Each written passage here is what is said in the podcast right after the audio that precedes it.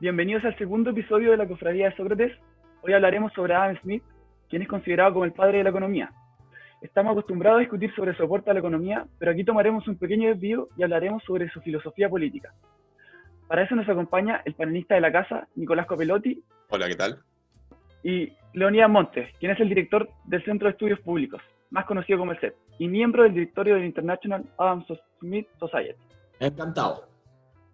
En cuanto a una breve introducción de Adam Smith, podemos decir que nació en el año 1723 en Kirkcaldy, una ciudad de las tierras bajas de Escocia. A los 14 años, joven, como pueden ver, entró a estudiar en la Universidad de Glasgow, para luego continuar sus estudios en Balliol College de Oxford.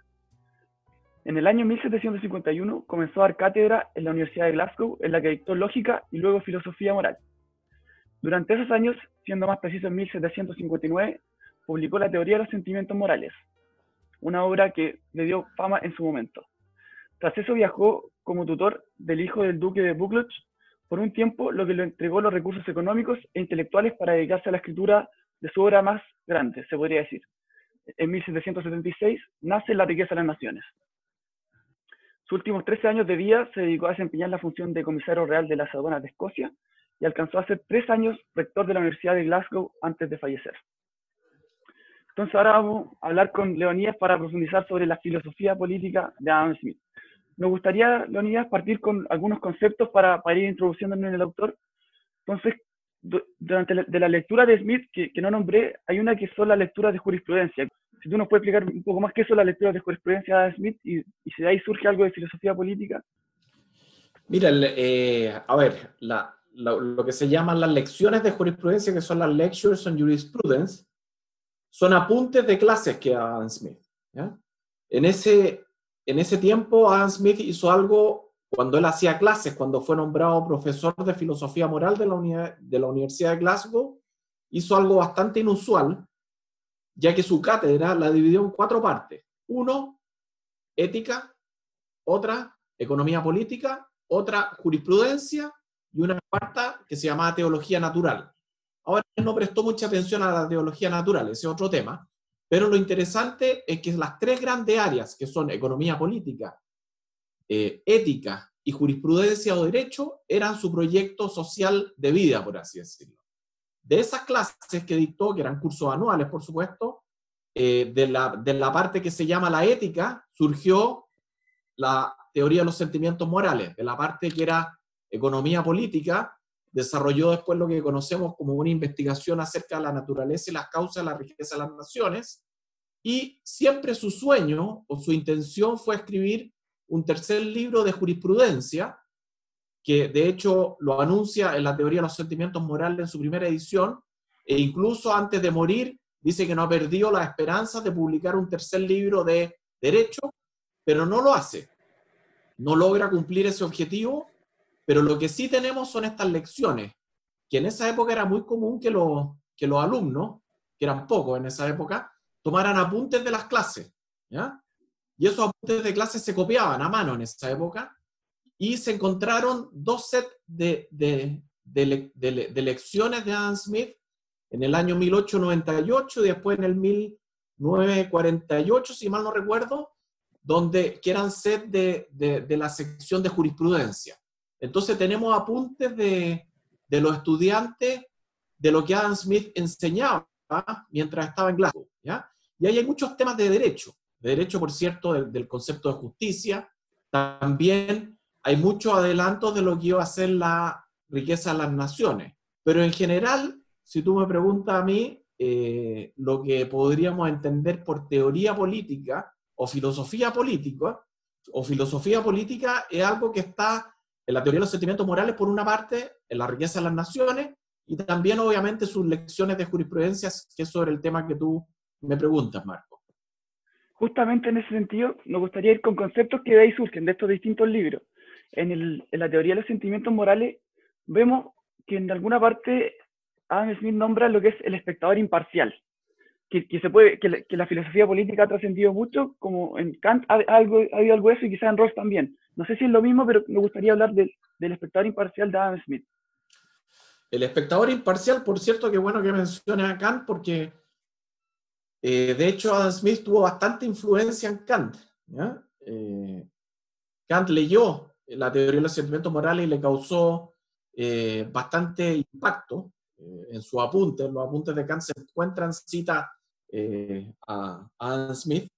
No olvidemos que el que despertó a Kant del sueño dogmático fue ni más ni menos que David Hume, que el gran amigo de Adam Smith y otro gran filósofo de la ilustración escocesa.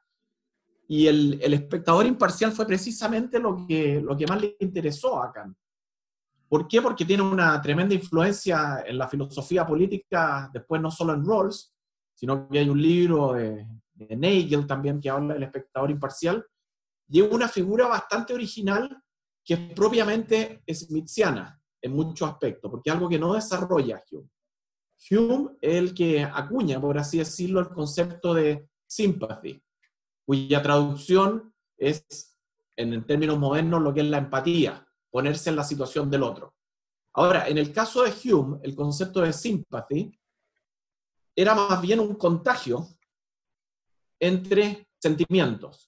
Era una comunicación que se producía en las personas, donde la simpatía era, por así decirlo, un sentir con el otro, o lo que Hume definiría como un fellow feeling, ¿ya?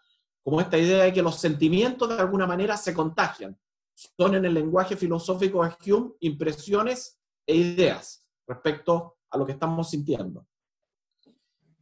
Y aunque ese era el concepto que usaba Hume, cuando Smith escribe su teoría de los sentimientos morales, ocupa el mismo concepto que es sympathy, pero lo ocupa en el sentido moderno de lo que nosotros entendemos por empatía. Esto quiere decir que da un salto adicional, yo diría más trascendental, en términos de que la simpatía para Adam Smith no es solo el contagio de emociones, de pasiones o sentimientos, sino que es el concepto de empatía moderno, moderno de ponerse en los zapatos del otro, de entender la situación para lograr alcanzar lo que él llama la simpatía mutua, o ese equilibrio donde nosotros, a ver, para ponerlo en términos muy simples, nosotros podemos, si alguien se pone a llorar, digamos que en esta reunión eh, Nicolás se pone a llorar por, por cualquier razón, es probablemente que incluso a través de la pantalla yo se produzca un contagio de sentimiento y su llanto de alguna manera me produzca qué cosa, tristeza, pena o cualquier otro sentimiento de esa naturaleza. Es el contagio, que, es evidente, pero Adam Smith decía que eso no es suficiente, que lo importante es entender de dónde emanan o cuáles son los motivos que gatillan ese sentimiento que es el llanto o la tristeza del otro. Entonces, si Nicolás me dijera, acabo de recibir la noticia de que murió un ser querido, ¿qué se produciría? Simpatía, porque yo me conectaría emocionalmente y entendía, entendería que las circunstancias que son las que generan ese sentimiento son, eh, por así decirlo, moralmente aprobables. En cambio, si me dijera que, ese llanto proviene de que eh, se le cayó el vaso de agua, a menos que sea sobre el teclado, pero que sea al lado y se le cae el agua al lado, yo, yo no podría simpatizar en el sentido smithiano. Entonces, el ejercicio de la simpatía smithiano requiere un, proceso deliberativo o racional, por así decirlo. No es solo sentimientos, sino que también involucra la razón. Yo tengo que entender las circunstancias, entender lo que genera ese sentimiento. Y una vez que yo concuerdo o estoy de alguna manera en la situación del otro, en los zapatos del otro, me pongo en la situación del otro y me proyecto también en la situación del otro a través de un acto de la imaginación, eso es lo que genera el concepto de simpatía que en cierto sentido es más amplio y trascendente que el de Hume.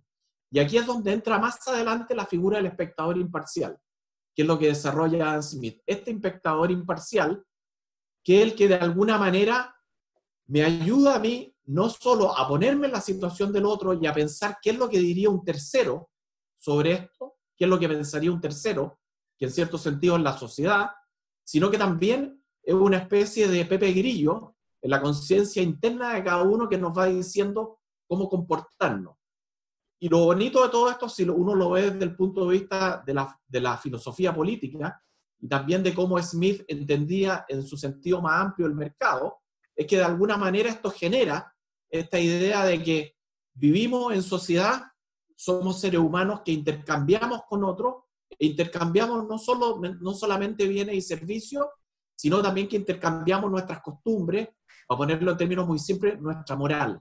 La moral de alguna manera se va desarrollando en sociedad. El, el ser humano como animal social político, en el sentido del son politicón eh, aristotélico, el que genera esta interacción, por así decirlo, o esta, eh, esta comunicación entre las distintas personas que van de alguna manera moldeando la moral y permitiendo que vayamos desarrollándonos como personas eh, en un sentido más moral o ético, por así decirlo. Entonces el espectador imparcial, que tiene, como recordaba bien Marco, eh, un sentido kantiano, incluso rolsiano, que es una figura eh, que fue de alguna manera, no sé si inventada la palabra, pero surgió el pensamiento de Adam Smith, tiene realmente una influencia muy importante en la moral, en la filosofía política también, en un sentido de cómo nos comportamos en sociedad, e incluso también podríamos decir que incluso hasta en la economía. Ese es un poco el, resumen, diría yo. Y Leonidas, en ese sentido vos eh, mencionaste este vínculo que existe entre la sociedad y el espectador imparcial.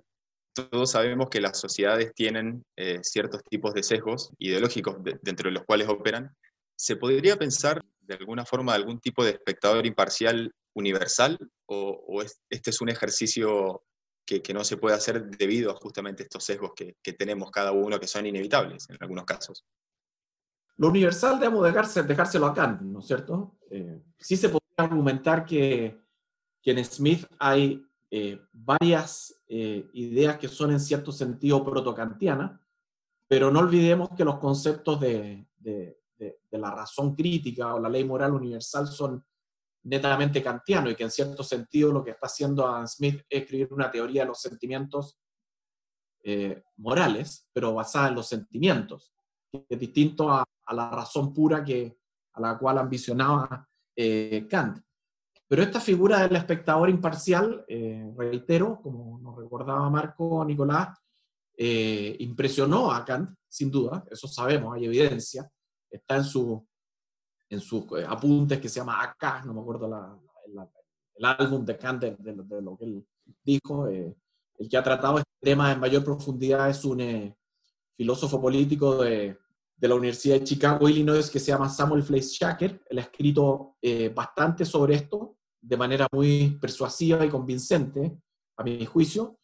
Pero yo creo que es interesante pensar la figura de, del espectador imparcial dentro de, lo que podríamos llamar la filosofía social de Adam Smith, que de alguna manera, y yo no sé si con esto te puedo ayudar a, aclarar tu inquietud, Nicolás, de alguna manera existe una conexión, y quiero volver a lo que decía al principio, Adam Smith dividió su, su curso, su cátedra en tres grandes áreas, economía política, ética y jurisprudencia.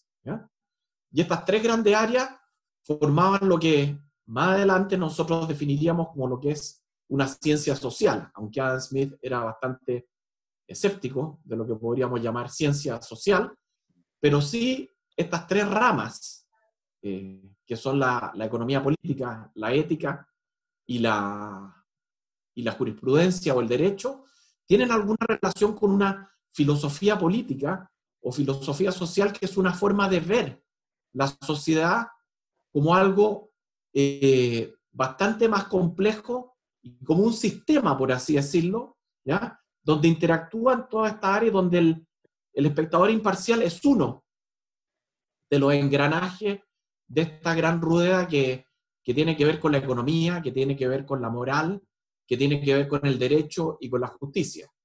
Y en ese sentido, eh, es muy interesante ver cómo en Adam Smith todas estas áreas se, de alguna manera hay un overlapping, como diría eh, John Rawls, se, se, interactúan entre ellas. Eh, esta idea de que la riqueza de las naciones es solo acerca de la economía es falsa. En la riqueza de las naciones hay fundamentos morales bien eh, impresionantes, aunque es un libro de economía política que trata de, de hechos que trata de cuestiones empíricas, y que no emite juicios de valor, hay varios, eh, por así decirlo, eh, antecedentes morales o no sé si juicios, no quiero hablar de juicios morales, pero sí hay eh, hechos que nos permiten inferir cuestiones morales. Por ejemplo, él sostiene con mucho énfasis un, cierto optimismo respecto a lo que él llama la sociedad comercial, o cómo el desarrollo y el progreso van haciendo mejores a las sociedades. Y para esto voy a usar este ejemplo, no hay muchos otros ejemplos, entre ellos eh, su, su, posición respecto a la esclavitud, que es muy interesante, ¿no es cierto? Que, que, en esa época la esclavitud era un debate y Adam Smith asume una posición contra la esclavitud, pero no me voy a meter en eso, estoy hablando de esto otro. Esta idea de que la sociedad evoluciona, y en ese sentido Adam Smith también tiene una, una suerte de visión de la sociedad como un proceso evolutivo que incluso nos lleva, y que incluso no olvidemos que Darwin también eh, eh, fue un gran admirador de Adam Smith. Pero la idea es que las sociedades evolucionan y, él hace un, raconto, por así decirlo, de cómo era en un comienzo el ser humano, cómo era la sociedad, cuando todos éramos eh, recolectores y cazadores. Y cómo después estos recolectores y cazadores evolucionan cuando se domestica a los animales y pasamos a ser una sociedad de pastores, ¿no es cierto? Y estos pastores se mueven en distintos lugares en búsqueda de qué? De alimento para su, su ganado. Y llega un minuto en que estos pastores se instalan y se dan cuenta que hay otro gran, eh, otra gran innovación que es la agricultura. Y dicen, bueno, pero acá nos podemos instalar, podemos sembrar, podemos cultivar y podemos mejorar nuestra condición, eh, nuestra condición material y se establece el concepto de propiedad privada, dice Adam Smith. Y está el ganado y está la cosecha y se instalan las primeras ciudades, las primeras sociedades agrícolas, por así decirlo, donde se establece por primera vez el concepto de propiedad privada, donde alguien dice esto es mío, como decía Rousseau, pero Adam Smith lo ve en un sentido positivo, no en un sentido negativo como lo veía Rousseau, ¿no es cierto? Y de alguna manera ahí se produce qué cosa, algo muy importante que es el intercambio que no son sociedades, no son comunidades que solo se autoabastecen a ellas mismas y que son autosuficientes con su agricultura y con su ganado, sino que también comienza a darse el intercambio entre distintos grupos, entre distintas comunidades, y esto es lo que da paso, dice Adam Smith, a lo que él define la riqueza de las naciones como la sociedad comercial, que es la que lleva este progreso que va generando la división del trabajo, donde hay mucho más bienes y servicios disponibles para estas comunidades. Y él ve todo este proceso, no nos olvidemos que el siglo XVIII, cuando Adam Smith escribe La riqueza de las naciones, todavía ni siquiera existía la revolución industrial. Entonces lo que está haciendo él es algo sumamente de vanguardia, es muy pionero, él está viendo lo que viene, por así decirlo, y él dice, todo este intercambio, toda esta sociedad comercial va a traer mucho mayor progreso y bienestar para la sociedad y también va a traer una, voy a ponerlo en términos un poco pedestres, pero por, eh, por tratar de explicarlo mejor, una mejor moral, por así decirlo. ¿Por qué? Porque ¿qué es lo que pasaba, se pregunta él, en las sociedades antiguas? ¿Qué es lo que pasaba con los niños? ¿Qué es lo que pasaba con los adultos mayores, con los viejos? ¿Qué es lo que pasaba con los enfermos? Él dice esto es muy simple en esas sociedades muchas veces, lo dice de esta manera, incluso el bondadoso Platón estaba dispuesto a defender qué cosa, el humano Platón, a que murieran los niños cuando hubiera escasez o cuando hubiera, ¿no es cierto?, una batalla que había que dejar atrás a los más desvalidos que eran siempre quienes, los niños y los viejos. Entonces, ¿qué es lo que genera este progreso, este intercambio, este mercado en su sentido más amplio de alguna manera? Mejores condiciones para todos. Antes, decía él, ¿qué es lo que era moralmente mejor? Esta idea de, que tuvieran que dejarse a los niños, que se justificara desde el punto de vista incluso de las leyes, de que los niños podían morir, lo que en esa época entre los griegos se conocía, y hoy día lo conocemos como el infanticidio, o que se, que se murieran de hambre, sobrevivieran solo aquellos que tenían más acceso a los alimentos. En ese sentido, Adam Smith, siendo realista, porque él sabía cuáles eran las consecuencias de todo esto y las externalidades negativas también que se producían en términos económicos, era bastante optimista respecto al progreso. Yo creo que si nosotros lo vemos con una perspectiva histórica, eh, lo que él planteó en 1776 y si vemos lo que ha sido la historia de la humanidad en los últimos 200 años, yo creo que en cierto, o sea, sería eh, muy difícil de, negar que, lo que él planteó eh, se hizo cierto. Eh, hoy día la sociedad ha generado mucho mejores condiciones de vida para la gran mayoría de las personas. basta volver a, lo que era el tribalismo de la época. Entonces, en ese sentido, lo que me gustaría destacar que incluso este espectador imparcial es parte de un engranaje que es mucho más profundo, que tiene que ver con la simpatía, que tiene que ver con el espectador imparcial, que tiene que ver con la importancia de, las personas como seres sociales que viven en, en sociedad, en comunidad, con la importancia del intercambio como un fenómeno que es la base y la fundación de la división del trabajo, que es lo que genera este progreso que nadie planifica, que nadie planea, que nadie incluso previó, pero que de alguna manera se produce y este mercado en un sentido amplio eh, trae consecuencias no intencionadas que son muy positivas para la, humanidad. Leonidas, mencionaste el, concepto de propiedad y Adam Smith en su libro habla sobre eh, dos tipos de propiedad, o sea, entendiéndolas nosotros en, español como propiedad. Uno que le dice propriety, que es un tipo de, de decoro, si es que podría ser, eh, entenderse así, una forma de comportarse, y después la propiedad material, que es como el, derecho sobre ciertos, ciertos objetos. Lo que, lo que, me gustaría preguntarte es, ¿cuál es la diferencia entre, entre estos dos tipos, em, si es que puede existir una sin la otra, y cómo se, em, cómo se entienden o cómo encajan dentro de la filosofía política de Adam Smith? Oye, Nicolás, muy inteligente tu pregunta. Es un tema que a mí me ha apasionado durante mucho tiempo. Escribí un capítulo entero en un libro sobre este tema, eh, que es el concepto de propriety y el concepto de propiedad. Y, y déjame responderla con una perspectiva un poco más amplia. Desde John Locke, ¿no es cierto?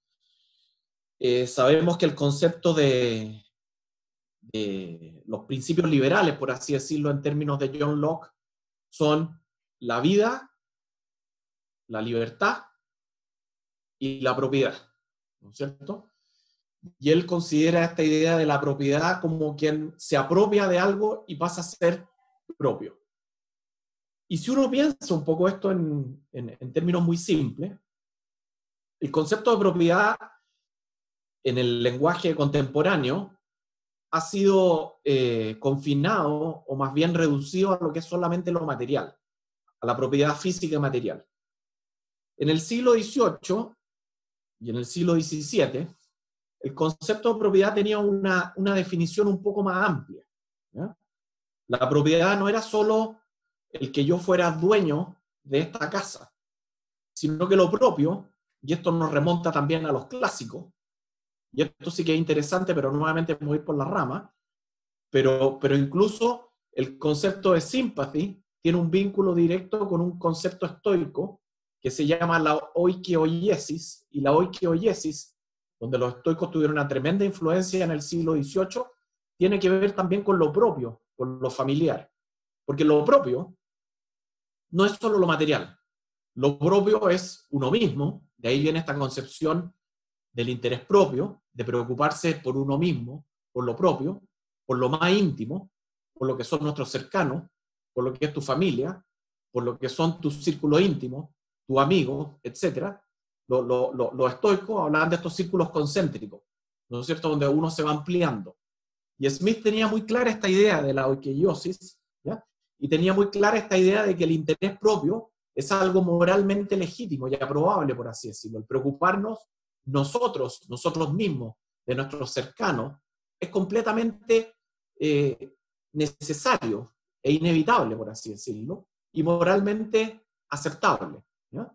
Entonces, lo interesante es que, como tú dices, efectivamente, el primer libro de la teoría de, los sentimientos morales se titula Of the Propriety of Action. Y lo que tú dices es bien fundamental. ¿Por qué?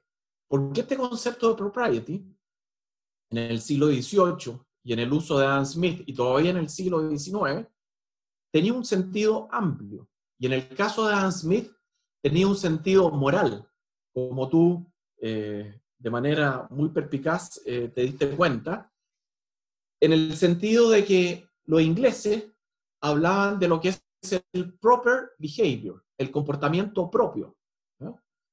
El comportarse, que todavía en el lenguaje eh, español hay un rezago de esta idea de, comportarse de manera propia, de, hacer lo propio, de comportarse de manera apropiada.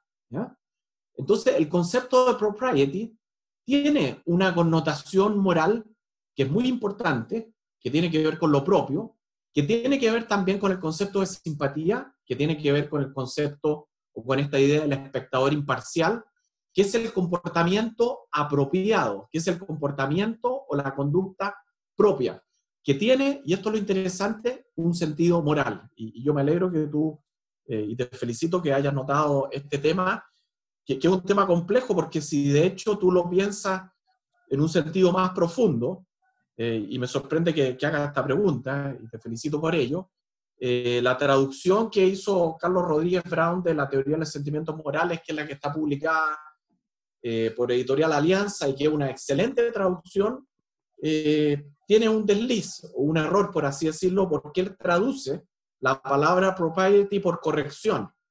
Y a mi juicio yo creo que él comete un error, porque la palabra corrección, sin lugar a dudas, el comportamiento correcto, tiene un sentido kantiano que no es el que le quería dar Adam Smith al concepto de propriety. El concepto de propriety es un concepto propiamente smithiano que tiene que ver más bien con una moral social y con un, no con una moral de la ley moral universal o de la razón pura o de la razón práctica, para ponerlo en términos morales. Entonces, en ese sentido, lo, lo bonito de esta idea es que este concepto de propiedad, hay, hay una propiedad material, sin duda. Están los contratos, lo que, lo, que, la, lo que la justicia, nos dice Adam Smith, debe proteger a toda costa, que este concepto sagrado de la propiedad privada, de la propiedad privada entendida en su concepto moderno de lo material, de las promesas, de los contratos, de las promesas futuras, por así decirlo de que se respete un contrato, pero también está el que se respete la palabra, por, ponerlo en términos muy simples, ¿no es cierto? Que no está en un contrato. Y eso tiene que ver con qué? Mucho más con ese, este sentido moral de, de lo propio o del propriety, del cual habla Adam Smith. Y eso tiene que ver nuevamente con qué? Con esta unión que hay en Adam Smith de lo que es la ética y la economía. La economía de los contratos y la ética que muchas veces nos exige actuar de manera apropiada, de manera actuar con propriety. ¿Qué es lo que exige qué cosa? Lo que nos exige desde el punto de vista moral este concepto de sympathy y lo que nos manda, por así decirlo, desde la sociedad, lo que él define como el espectador imparcial. Perfecto. Para, cerrar esta primera parte de definición de conceptos, eh, me gustaría terminar con, con, un concepto que mencionaste brevemente, que es este de autointerés. ¿Qué es, eh, yendo más a la raíz de esta palabra para Adam Smith, cómo, cómo tal vez eh, eh, coexiste con la moralidad para él y cómo se puede hacer para que no, no, termine en egoísmo? ¿O esto es una interpretación errónea tal vez de lo que, lo que planteaba Smith? Es una de las tantas caricaturas que se han hecho de Adam Smith, y, caricaturas hay muchas, la interpretación de la mano invisible es otra. Pero Adam Smith plantea lo mismo que mencionaba antes, este concepto de self-interest. ¿ya? Que más que autointerés es interés propio. Y, nuevamente el concepto de propio, fíjate que tiene esta idea de la cual tú hablabas anteriormente. El self-interest no es el egoísmo y tampoco es, como lo ocupa Adam Smith, es el self-love, el amor propio. Dice son cosas distintas. El self-interest, ¿qué es lo que tiene el self-interest? Tiene algo que cualquier espectador imparcial aprobaría desde una perspectiva moral.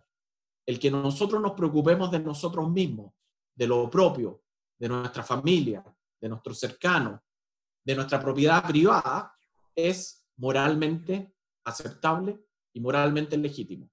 Desde los clásicos griegos, desde los estoicos, todos, sin ninguna distinción, han eh, defendido esta idea la han considerado moralmente apropiada, para ponerlo en términos smithianos. Entonces hay una diferencia bien fundamental entre lo que es el interés propio, el amor de uno mismo y el egoísmo. El interés propio no es egoísmo. Cada individuo, nos dice Adam Smith, cada persona motivada por su propio interés, esta es la metáfora de la mano invisible, frecuentemente promueve el interés de la sociedad. O sea, es muy bueno para la sociedad que cada uno se preocupe de lo propio. Y en esta concepción más filosófica de lo que es el interés propio, déjame decirte, como escribí en una la semana pasada en el Mercurio, que después se las puedo enviar, que incluso hay un símil bastante notable, y que en esto Adam Smith está en, casi en analogía con Rousseau. Rousseau también hacía una distinción entre lo que es el amor propio y el amor de sí mismo. El amor propio para Rousseau es exactamente igual a qué? Al self-interest. En cambio, el amor de sí mismo para Rousseau es como el self-love de Adam Smith. Tienen que ver con qué eso. El, amor propio de Rousseau y el, self-love de Adam Smith no solo nos conducen al, al egoísmo, sino que también en términos simples tienen que ver con la vanidad, con la vanidad de las personas. El cuidar lo propio, el que nosotros nos preocupemos de nosotros mismos, es algo que la naturaleza humana eh, nos lleva a hacerlo y es bueno que así sea, diría Smith. Entonces, el interés propio, que es defendido, fíjate, y esto, esto, esto es otra de las caricaturas de Adam Smith, no es defendido la riqueza de las naciones. En la riqueza de las naciones el interés propio se da prácticamente por sentado. El interés propio se defiende ¿dónde? En la teoría de los sentimientos morales. Porque es el interés de lo propio para quienes para los demás. Y en ese sentido, si tú miras lo que es la mano invisible, la mano invisible nos dice que cada persona, movida por su propio interés, por el interés propio, va a generar frecuentemente, dice, usa la palabra frecuentemente, ¿por qué? Porque no siempre ocurre, frecuentemente promueve el interés público o promueve el progreso de la sociedad. Y eso se transformó en una caricatura, ¿no es cierto? Porque se transformó en una especie de, de interpretación errónea de que, habría, ah, de que aquí habría una especie de condición necesaria y suficiente entre qué? No entre interés propio, sino que entre egoísmo y bienestar social. Y eso es falso. Esto es una interacción entre los ciudadanos, entre las personas y entre la sociedad, que es permanente. No hay acá una condición de necesidad, de causa, ni tampoco una necesidad de suficiencia. Es una interacción permanente entre la sociedad y las personas, lo que genera el progreso no solo económico, sino también moral de la sociedad. Entonces, el interés propio tiene un sentido moral fundamental y tiene una significancia y una importancia clave en la economía política, con esta metáfora de la mano invisible y también en la filosofía política. Y esto puede ser interesante, ¿por qué? Y voy a extender un poquito ya que esto es de filosofía política. Porque Adam Smith era bastante escéptico, al igual que David Hume. Y él hubiera pensado que todos aquellos que dicen que quieren promover y que cuya intención es simplemente eh, eh, abogar o, o relevar o sentirse dueños de lo que es el interés de toda la sociedad, él dice esto hay que mirarlo con cierta, con cierta, con cierto escepticismo o con cierta desconfianza. Y esto aplica no solo, y esto es lo interesante de Adam Smith, de hecho la, la, frase donde aparece la, la, mano invisible termina con una ironía respecto a todos aquellos que creen o que promueven el interés de la sociedad y, esconden, por así decirlo, su propio interés. Y esto es interesante, ¿por qué? Porque, porque apela a la cruda realidad y en ese sentido Adam Smith yo creo que era un, un realista, un realista pragmático y un ecléctico en cierto sentido, no de, un eclecticismo barato, sino que de elegir las cosas que realmente contribuían a su sistema social. Y aquí viene esta influencia tan importante de los estoicos en el concepto de interés propio, que defiende la teoría de los sentimientos morales y que defiende o da por sentado la riqueza de las naciones. ¿Por qué? Porque este escepticismo hay que ser cuidadosos respecto a los empresarios que dicen que están promoviendo eh, el interés de los que le necesitan, a los políticos que dicen que ellos tienen la mejor solución para el bien de la sociedad y que de alguna manera hay que tratar de ver la sociedad con mayor realismo y humildad. Y en ese sentido, este concepto de interés propio yo creo que es bien fundamental a lo que son los fundamentos eh, de la sociedad smithiana y a la caricatura que después se hizo de esto, ¿no es cierto? A esta caricatura del Homo economicus, donde se restringió la racionalidad económica a qué? A un simple precepto utilitarista de la maximización de la utilidad. Eh, yo siempre he sostenido que, que, Adam Smith no hubiera estado de acuerdo eh, con esa reducción eh, metodológica, por así decirlo, que hizo la economía neoclásica, porque su visión de la racionalidad económica era bastante más pragmática, por así decirlo, y correspondía a lo que se entendía en ese entonces por la economía política. Entonces, esa idea de la maximización de la utilidad eh, sujeta a una restricción presupuestaria, que es el precepto de Bentham de maximizar eh, la utilidad de cada persona y la utilidad de la sociedad, eh, no sería consistente con, con el pensamiento de Adam Smith. Esta idea del homo economicus, con este ideal del Robinson Crusoe, tampoco sería consistente con, con el, concepto de Adam Smith. ¿Por qué? Porque no somos individuos en el sentido de que estamos divididos o escindidos de la sociedad, sino somos personas que vivimos y aprendemos en sociedad. En ese sentido, Adam Smith, creo yo, era mucho más aristotélico y por eso esta, este gran desarrollo que se produjo a fines del siglo XIX y comienzos del siglo XX, con lo que hoy conocemos como la, la economía neoclásica, no sería consistente con, con, la economía política de Adam Smith y tampoco sería, con menos razón aún, eh, podríamos conciliarlo con, con la ética o, la jurisprudencia de Adam Smith. Entonces, Leonía, acá, acabas de, de, distanciar a Adam Smith del utilitarismo.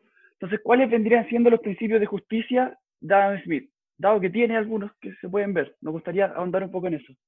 Bueno, eh, sin, sin, lugar a duda, él le da un sitial muy importante y cree que la virtud de la justicia es el fundamento, o él habla no del fundamento, sino que habla de cimientos sobre los cuales se construye esta gran casa que es la sociedad. Dice que sin justicia simplemente no habría sociedad. Y, respecto a la pregunta más filosófica que tú haces de, del utilitarismo de Adam Smith, mucha gente ha sostenido que que en Adam Smith habría un proto-utilitarismo. Eh, yo personalmente creo que eso no es así. Yo, creo que eh, si uno lee en mayor profundidad y con mayor detalle, hay más proto-utilitarismo en Hume que en Adam Smith.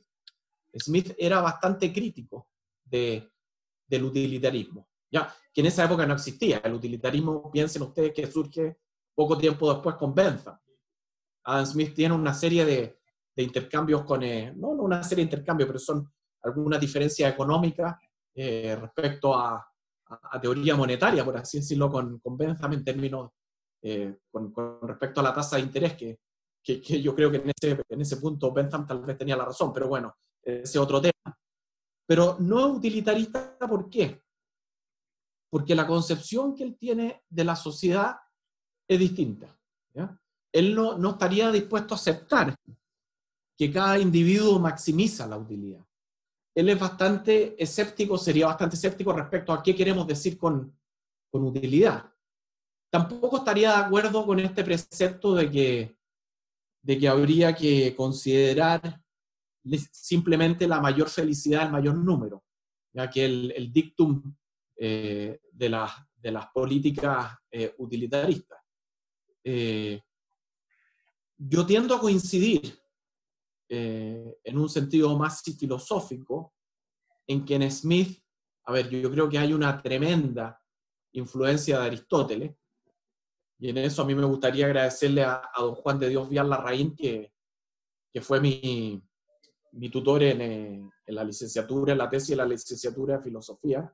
Y cuando nadie se había dado cuenta de esto, fue don Juan de Dios Vial el que me dijo, oye, Leonidas, fíjate que he leído con mucho interés la teoría de los sentimientos morales y es impresionante, me dijo la influencia de Aristóteles. En esa época nadie había visto eso en el mundo eh, anglosajón y, o sea, muy pocas personas lo habían visto y hoy día hay un tremendo eh, desarrollo intelectual. Alejandra Carrasco ha visto mucho este tema. Eh, pensadores como, ah, ¿cómo se llama? Se me olvidó. Ryan Hanley también han visto la ética de las virtudes en Adam Smith y, realmente yo creo que Juan de Dios Larraín fue eh, muy vanguardista y original en darse cuenta de eso, que yo no me daba cuenta de esa época. Y, también creo, y en eso coincido con Fleischhacker y con todos los que han visto esta vertiente protocantiana en Smith. Entonces, eh, yo creo que hay que ser bien cuidadoso en hablar de, de un utilitarismo de Adam Smith. Lo que sí, utilitarista, sin lugar a dudas, es la concepción del Homo economicus de la economía neoclásica. Y si nosotros eh, entendemos lo que es el desarrollo de la economía moderna, ya desde la revolución marginal de fines del siglo XIX y comienzos del siglo XX, y si avanzamos incluso más a la teoría del equilibrio general de, la Segunda Guerra Mundial, que se desarrolló en ese entonces con, con Kenneth Arrow y Frank Hahn, bueno, y otros, por supuesto, es evidente que, que la economía moderna tiene una clara componente utilitarista que algunos economistas eh, contemporáneos han puesto en tela de juicio. Y ahí hay que destacar el trabajo de, de Amartya Sen por un lado, eh, desarrollos contemporáneos que se están dando en, eh, behavioral economics, en, economía experimental también con Vernon Smith, ¿ya? en, en, desarrollo de, instituciones, de la importancia de las instituciones, Douglas North, Daron Acemoglu, James Robinson, eh, Barry Winecast, etc., hay una tremenda influencia del padre de la economía, Smith. Entonces, es posible, y, acá me voy a, me voy a mandar una, una cuña, es posible que la economía neoclásica tenga menos influencia de Adam Smith que los desarrollos contemporáneos eh, que se están generando en la economía contemporánea que están de alguna manera divergiendo o dando una mirada más realista de lo que es la sociedad, que es lo que pretendía Adam Smith. Algo que nombraste que la idea de Aristóteles en Adam Smith, porque se dice que los principios de justicia de Adam Smith conviven dos tipos de justicia que Aristóteles en algún momento describió, que son la justicia conmutativa y la distributiva. Ah, por cierto, ya. Disculpa, que me fui a la rama y no me fui a lo que es el concepto de, justicia en Adam Smith, ¿ya? Adam Smith claramente defiende la justicia conmutativa. Claramente, eso no hay ninguna duda. Defiende la justicia en términos negativos, por así decirlo, como, como se habla de la libertad eh, positiva y, negativa. Claramente es un férreo defensor de la propiedad privada, al igual que John Locke, como algo sagrado que hay que cuidar para mantener la fábrica de la sociedad. De eso no cabe ninguna duda. Es la justicia conmutativa la que está en los fundamentos de, su jurisprudencia, si tú lees las lecciones de jurisprudencia, aparece una clara defensa, es lo que aparece en la teoría de los sentimientos morales y es lo que también aparece en la riqueza de las naciones. La riqueza de las naciones, el libro quinto, tiene una notable, un notable capítulo de lo que es la justicia, de cómo evolucionó la justicia y cómo en algún momento el hombre llegó y dijo aquello que Rousseau consideraba que era negativo, esto es mío, y eso sentó todo el progreso de la sociedad y lo positivo que trajo el concepto de propiedad entendido en su sentido eh, más eh, acotado o confinado o reducido, que es lo material. Lo defiende a rajatabla. Sin propiedad privada, esto sería un desastre. Pero ello no obsta, fíjate lo que decir Marco, y disculpa, porque en realidad eh, me fui por la rama antes, efectivamente, me suele pasar. Va pasar en las clases, por cierto. No obsta de que haya, un, haya varios pasajes y varias preocupaciones por lo que nosotros podríamos hoy día definir como la otra rama que es la justicia distributiva. Adam Smith no se oponía a la justicia distributiva. No era un, eh, a ver, ¿cómo ponerlo en términos simples? Era un liberal clásico, de eso no cabe duda. Pero también tenía este, este, este concepto de humanidad que está claramente explicitado en, eh, en, la teoría de los sentimientos morales, donde no se cierra a lo que nosotros hoy día eh, definiríamos como, como, justicia distributiva. Eh, de hecho, hay varios trabajos que se han realizado últimamente viendo, a ver, viendo la influencia que tuvo o viendo las conexiones más que la influencia, porque desgraciadamente John Rawls, que es un gran liberal moderno, eh, no leyó bien a Adam Smith, fíjate. eso es realmente triste. Desgraciadamente no leyó la teoría de los sentimientos morales, eh, consideró a Adam Smith desde la perspectiva de la riqueza de las naciones, y, no, no, es un tema de John Rawls, lo que pasa es que en esa época, en los años 70, para qué hablar de los 50, los 40, en gran parte del siglo XX, la teoría de los sentimientos morales fue considerada una obra menor, una obra de psicología, por así, por así decirlo, con un claro sentido utilitarista. Y de hecho el mismo Rawls eh, tuvo esa noción. Desgraciadamente Rawls no leyó la teoría de los sentimientos morales. Y digo desgraciadamente ¿por qué? Porque hoy día se han producido muchas investigaciones que tienden a conectar y a vincular a Adam Smith con Rawls. Y esto dice relación con, con tu inquietud, que es un tema bien interesante. Yo les puedo dar la bibliografía, se ha escrito bastante. Eh, hay una chica en Alemania que partió con esto hace unos 15 años, y, pero es un tema eh, muy interesante. El concepto de justicia, para ponerlo en términos muy simples, en Smith, no es solo la propiedad privada material, sino que también eh, este concepto de justicia distributiva y también el concepto de justicia tiene que ver, y esto a mí me parece aún más importante, está enmarcado dentro de este proceso simpatético, por así decirlo, que involucra al espectador imparcial, que involucra este concepto de sympathy más profundo, más trascendente, que esta idea eh, de la que hablábamos al comienzo, en la que se diferencia de Hume y desarrolla un concepto de simpatía que es mucho más profundo, eh, que ahora eh, ha salido un libro bien interesante de Samuel Fleischhacker que se llama Being Me,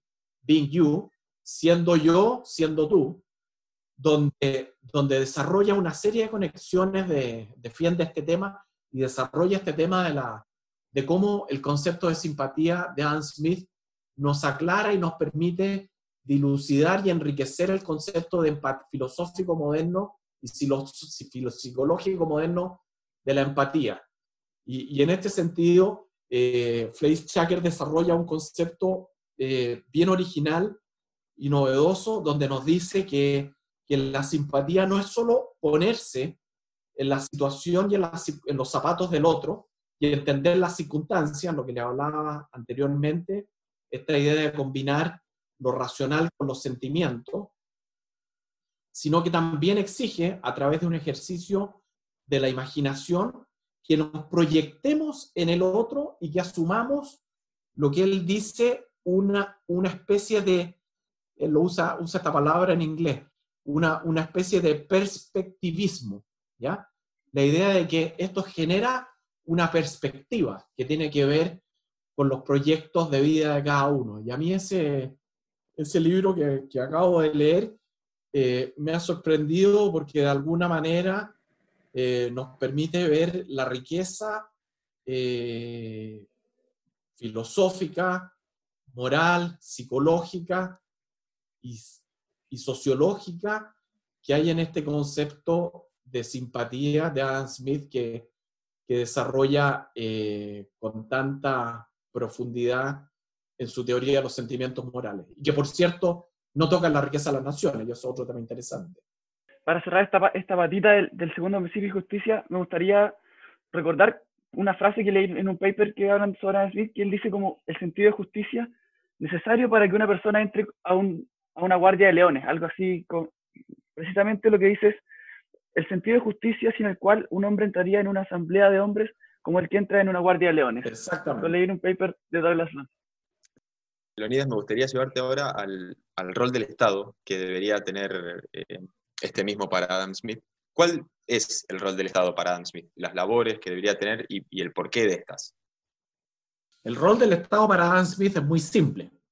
Y así como él defendía el concepto de justicia conmutativa eh, con la cita que hizo Marco de que si no hubiera justicia sería como que nosotros entráramos eh, a una arena romana donde nos comerían los leones o nos comeríamos entre nosotros mismos, recordando el Homo homini lupus de, lupus de, de Hobbes, ¿no es cierto? En términos del Estado, él también parte y claramente define en el libro quinto, que es un libro maravilloso, el libro quinto de la riqueza de las naciones, que se lo recomiendo muchísimo, porque sienta tal vez eh, el que sienta eh, algunos de los fundamentos de la filosofía política fundamentales, el libro quinto lo dedica a qué? A cuáles son, ¿no es cierto?, a la naturaleza del Estado. Eh, veamos el título, a ver, déjame ver si lo tengo acá. Dame un segundo. No sé, si, no sé si es el mismo que tengo yo. A ver, dime tú cuál es el título. ¿Cómo se llama el libro quinto? ¿De los ingresos del soberano o del Estado? De los ingresos del soberano o del Estado. Y eso es lo que quería destacar. ¿Por qué? Antes de entrar en los tres temas, eh, en los tres roles del Estado. Bueno, él trata de dos cosas. De los ingresos y de los gastos del Estado. ¿ya? Y la palabra Estado, en inglés, que es otra traducción que a mi juicio habría que por lo menos poner un pie de página a esto, él habla del Commonwealth. No habla del soberano, no habla del Estado, ni habla del gobierno, habla del Commonwealth. Y esto es muy interesante. ¿Por qué? Porque la palabra Commonwealth es la riqueza de todos, ¿no es cierto? Tiene un sentido republicano muy profundo. Y lo que está haciendo Smith en ese libro es transitar de alguna manera desde el republicanismo al liberalismo clásico.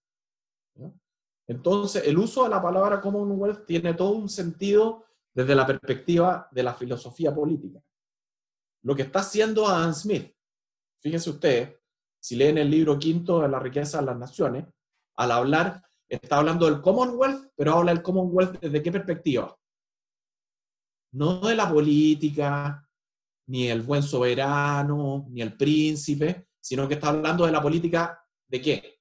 Desde la perspectiva de los ingresos y de los gastos. Está hablando de la economía del Estado. Y esto es bien fundamental. No obstante, él habla de la justicia, habla de conceptos de filosofía política en este libro, pero yo quería destacar el título, porque el título de los ingresos, primero habla de los ingresos, y después de los gastos, perdón, habla primero de los gastos y después de los ingresos, ¿ya? Del Commonwealth es bastante importante. Porque en esa época lo que está haciendo él es poner a la economía, ¿ya? A la economía política como algo fundamental. Acá no se trata de las virtudes del soberano o del tipo de gobierno o de las separaciones entre el ejecutivo y el legislativo, se trata de la economía política del Estado, del Commonwealth. Ahora, cuando habla de los gastos que al principio habla de en qué es lo que debe gastar el Estado. Y dice, ¿a qué se tiene que dedicar el Estado? A tres cosas muy simples. A la defensa, a la justicia y a la propiedad, a cuidar la propiedad. Y cuando habla de los ingresos, habla de qué? De los impuestos. Y si ustedes leen lo que dice de los impuestos, es probablemente, él habla de los principios de los impuestos y es uno de los pasajes más modernos que ustedes se podrían imaginar. Es para llevarlo a cualquier curso de introducción a la economía, leer qué es lo que dice Adam Smith de los impuestos. Pero si tú puedes, Marco, léeme la primera frase del, del libro quinto. El primer deber del soberano, el de proteger a la sociedad de la violencia e invasión de otras sociedades independientes, solo puede ser cumplido mediante una fuerza militar. Defensa. ¿ya? Eso es lo más clave. Y después, justicia. Y después, en un sentido amplio, la libertad, la educación también y la propiedad.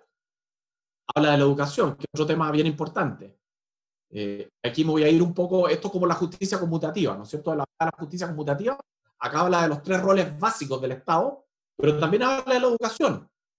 ¿Y qué es lo que dice la educación? Y esto es importante, es para darle la otra, la otra cara. Liberal clásico por un lado, pero la otra cara. Él dice algo bien importante respecto a la educación. Y ese libro quinto es, maravilloso al respecto. Habla de la religión, por cierto. Y habla de la educación en términos de religión. Y dice, ¿qué es lo que hay que evitar en términos de, de religión? Que haya una o dos o tres religiones. ¿Por qué? Porque cuando hay una religión, ¿qué es lo que pasa? Todo el sistema social se genera el fanatismo y la superstición. Y desde el punto de vista del Ejecutivo, se generan conflictos entre quiénes? Entre el gobierno y la religión.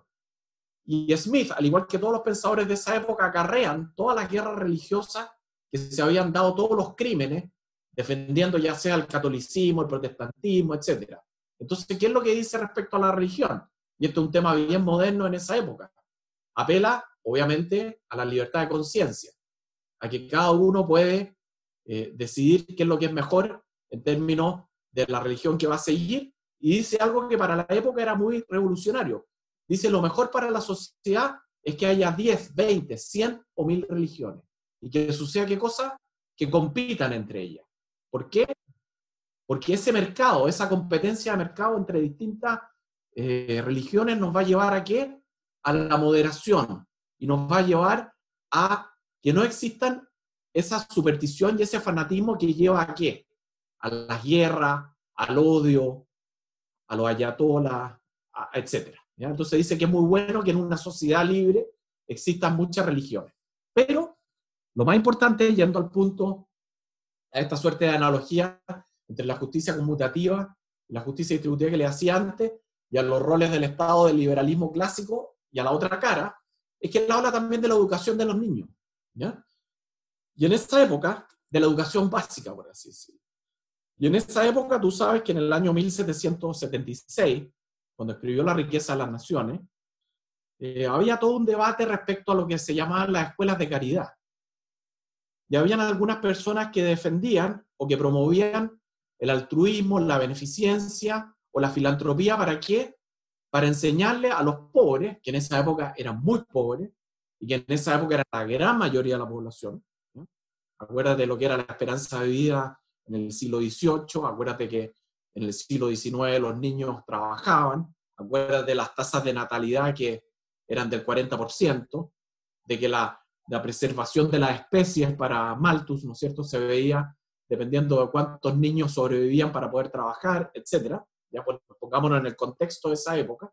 Y había todo un debate y había mucha gente que decía, incluso intelectuales, que no era conveniente eh, enseñarles a los más pobres.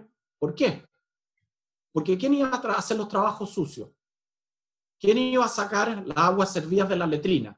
En esa época, acuérdense que no había eh, cañerías de agua servida. ¿Quién iba a limpiar lo que nadie quería limpiar? ¿Quién iba a hacer ese trabajo? Entonces, ¿cuál era el sentido de crearle falsas expectativas a los más pobres. ¿Y qué es lo que hace Adam Smith? Esta es la otra cara. Adam Smith dice, es un deber del Commonwealth o del Estado la educación básica. Él dice, hay que enseñarle a todos a qué? A leer, a escribir y a contar. Y eso en esa época era sumamente vanguardista. Entonces estoy poniéndote otro, otro lado de la cara. ¿ya? ¿Por qué? Porque también Ansby decía que el rol tenía, el gobierno tenía un rol. ¿Y por qué dice que tenía un rol en educación? Porque la visora, ¿ya? y con esto yo creo que vamos a terminar porque ya no me he excedido más de la cuenta, en la visora lo que se iba a generar después. En la visora lo que era el concepto de, de alienación de Marx. Él dice que cuando se produzca con la división del trabajo, recordemos nuevamente, Adam Smith no vivió la revolución industrial, pero él se dio cuenta que la división del trabajo iba a llegar a tal nivel de especialización, a lo que recordemos la película de Chaplin, ¿no es cierto?, a tiempos modernos, cuando, cuando sale con el martillo, que no iba a llevar a tal nivel de especialización que el ser humano iba a llegar a ser tan estúpido como podía llegar a ser. Y que la manera de paliar esto era la educación. O sea, en ese sentido, y con esto terminamos, creo yo, Adam Smith fue un gran visionario. Y eso es lo que le gustó a Marx, obviamente. Cuando Marx leyó ese pasaje eh, de Adam Smith, que está precisamente en ese libro, se le, las barbas ¿no? le tiritaban, Porque, porque era un economista clásico Adam Smith, y él previó este concepto de alineación que después desarrolló Marx. Y por eso él decía que el gobierno debía promover la educación básica para que se evitara y las personas pudieran vivir en una sociedad tal como la entendemos hoy día, en una sociedad libre como la que vivimos hoy día, en una sociedad donde cada uno eh, pueda promover sus propios proyectos de vida y pueda aspirar a mejorar su propia condición, promoviendo el interés propio en un sentido moral, pero teniendo conciencia de que eso es lo que finalmente, manteniendo esa rueda del intercambio, esa rueda del comercio, de la demanda y la oferta, eh, nos puede generar una cada vez una mejor sociedad. Ha sido una conversación muy nutritiva, Leonida. Eh, pasamos por espectador imparcial, luego fuimos a un, mejor concepto de la propiedad de Adam Smith eh, y luego ampliamos el concepto de justicia quizás Smith. Entonces, te queremos dar las gracias por toda esta conversación eh, y esperamos tenerte en algún, una próxima conversación que trate sobre distintos temas filosóficos que nos interesan en este programa. Muchas gracias.